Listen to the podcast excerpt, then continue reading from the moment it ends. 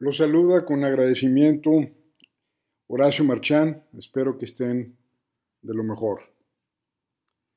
Había un joven psicólogo hace más o menos unos 50 años que se llamaba Leon Festinger, que estaba haciendo un doctorado en, en sociología. A él se debe uno de los conceptos más conocidos en psicología, que es la disonancia cognitiva, eh, aunque entró a ramificaciones más sutiles con el experimento que él hizo.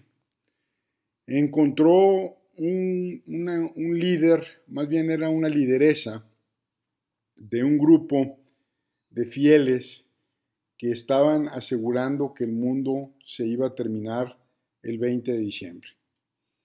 Entonces, no sé cómo, cómo lo hizo, se filtró, empezó a incorporar los dogmas, las prácticas, y bueno, eh, eh, todo el mundo estaba ya eh, cerrando sus cuentas y haciendo sus ajustes emocionales, pues porque se iba a terminar el mundo, ¿no?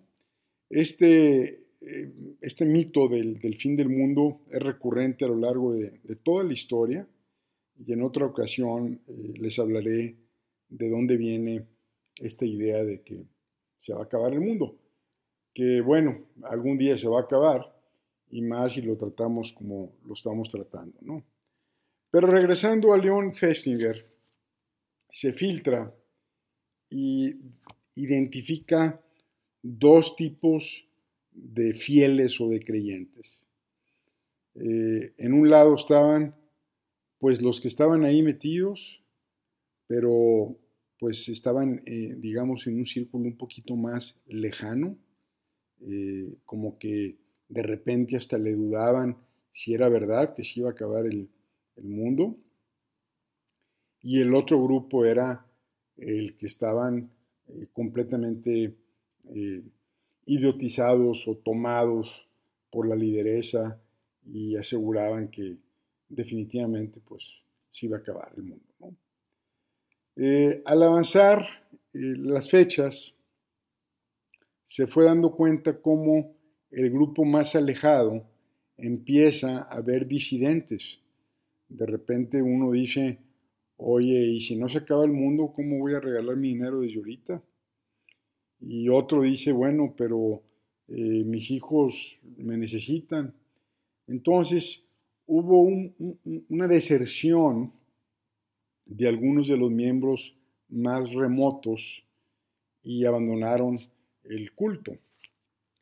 Eh, por otro lado, pues eso reforzó a los creyentes. Eh, la lógica es, si hay disidentes, nosotros los que sí creemos, pues somos todavía más creyentes. Este grupo de fieles, eh, pues sí se deshizo absolutamente de todo y decidió quedarse con la lideresa hasta el final. Llegó el 20 de diciembre, el día que se iba a acabar el mundo. Ahí estaba Festinger metido en el grupo eh, seguramente ha de haber dudado si a lo mejor no era verdad que se iba a acabar el mundo, pero él estaba tomando notas para su tesis doctoral y de seguro de haber estado fascinado. Entonces empieza el countdown, empieza el 10, 9, 8, como cuando termina el año viejo y llega el año nuevo, todos tomados de la mano, rezando y de repente el reloj llega a cero. Y pues no pasa nada. Y luego pues uno, dos, pues el mundo no se acabó. Entonces, la reacción del grupo fue de una emoción absoluta. La lideresa se tiró al piso y les dijo, recen todos y demos gracias que porque gracias a que estuvimos rezando en el periodo crítico donde se iba a acabar el fin, eh, donde se iba a acabar el mundo, pudimos salvarlo. Gracias a nuestras oraciones, salvamos el mundo.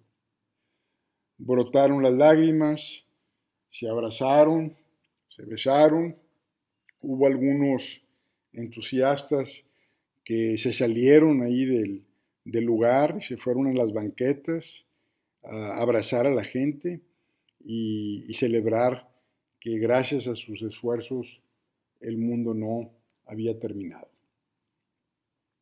Entonces, eh, lo acuña como disonancia cognitiva cuando lo que crees eh, de repente ves evidencia de lo contrario. Entonces, eh, los que son, más aficionados o están más metidos en esa creencia, lo que hacen por el hecho de ver evidencia contraria es que se hacen todavía más creyentes, todavía se hacen más fanáticos. Entonces, eh, Festinger concluye que una forma quizás de romper con la disonancia cognitiva, pues es no presentar siquiera la evidencia del caso contrario. Tiene que haber métodos más indirectos donde eh, los fanáticos se puedan dar cuenta que las cosas no son como se piensan. La disonancia cognitiva está metida en las familias. Hay familias que tienen su grupo de creencias, todas, las tenemos. Eh, hay guiones de familia, eh, hay conversaciones predominantes en las familias y, hay creencias, muchas de ellas irracionales. Entonces, eh, en la contribución de Festinger, además de acuñar eh, el término y de narrar este, en su libro, pues cómo participó ahí metido en este grupo de fanáticos, es lo difícil que resulta para una persona aceptar evidencia de algo contrario. Lo vemos pues a veces con los enamorados, que le dicen a uno de los dos, es que cómo no puedes ver lo que está pasando, si es un desgraciado o una desgraciada, mira, aquí está la evidencia, entonces más reacio eh, la creencia de que es la persona correcta, más lo defiende, lo defiende. O bien en un trabajo eh, abusivo, donde ya llega un nivel de aceptación, no hay forma de demostrarle a la persona que está en el trabajo equivocado, o que el jefe es un abusivo, o que le pagan una bicoca, eh, es realmente un reto tremendo el romper con la disonancia cognitiva. Es quizás uno de los sesgos más comunes a la hora del pensamiento eh, y el pensamiento eh, pues realmente no es lúcido. Yo no sé por qué nos dicen que somos seres racionales si la mayoría de nuestras decisiones son automáticas, impulsivas y solo en retrospectiva tenemos la capacidad de explicar por qué tomamos determinadas decisiones. Les recuerdo que el DNA de un chimpancé eh, comparte con el humano el 96%. Somos primates Estamos muy lejos de ser seres racionales y cada vez más, gracias a la neurociencia, se descubren más sesgos de pensamiento. Eh, la paradoja es que el ignorante eh, suele ser muy seguro de sí mismo y el informado, como está informado, suele dudar. Ojalá estuvieran invertidos, ¿no? Pero bueno, les dejo lo de disonancia cognitiva y espero sembrarles un poquito de inquietud que no siempre lo que pensamos que es, es. Hasta luego.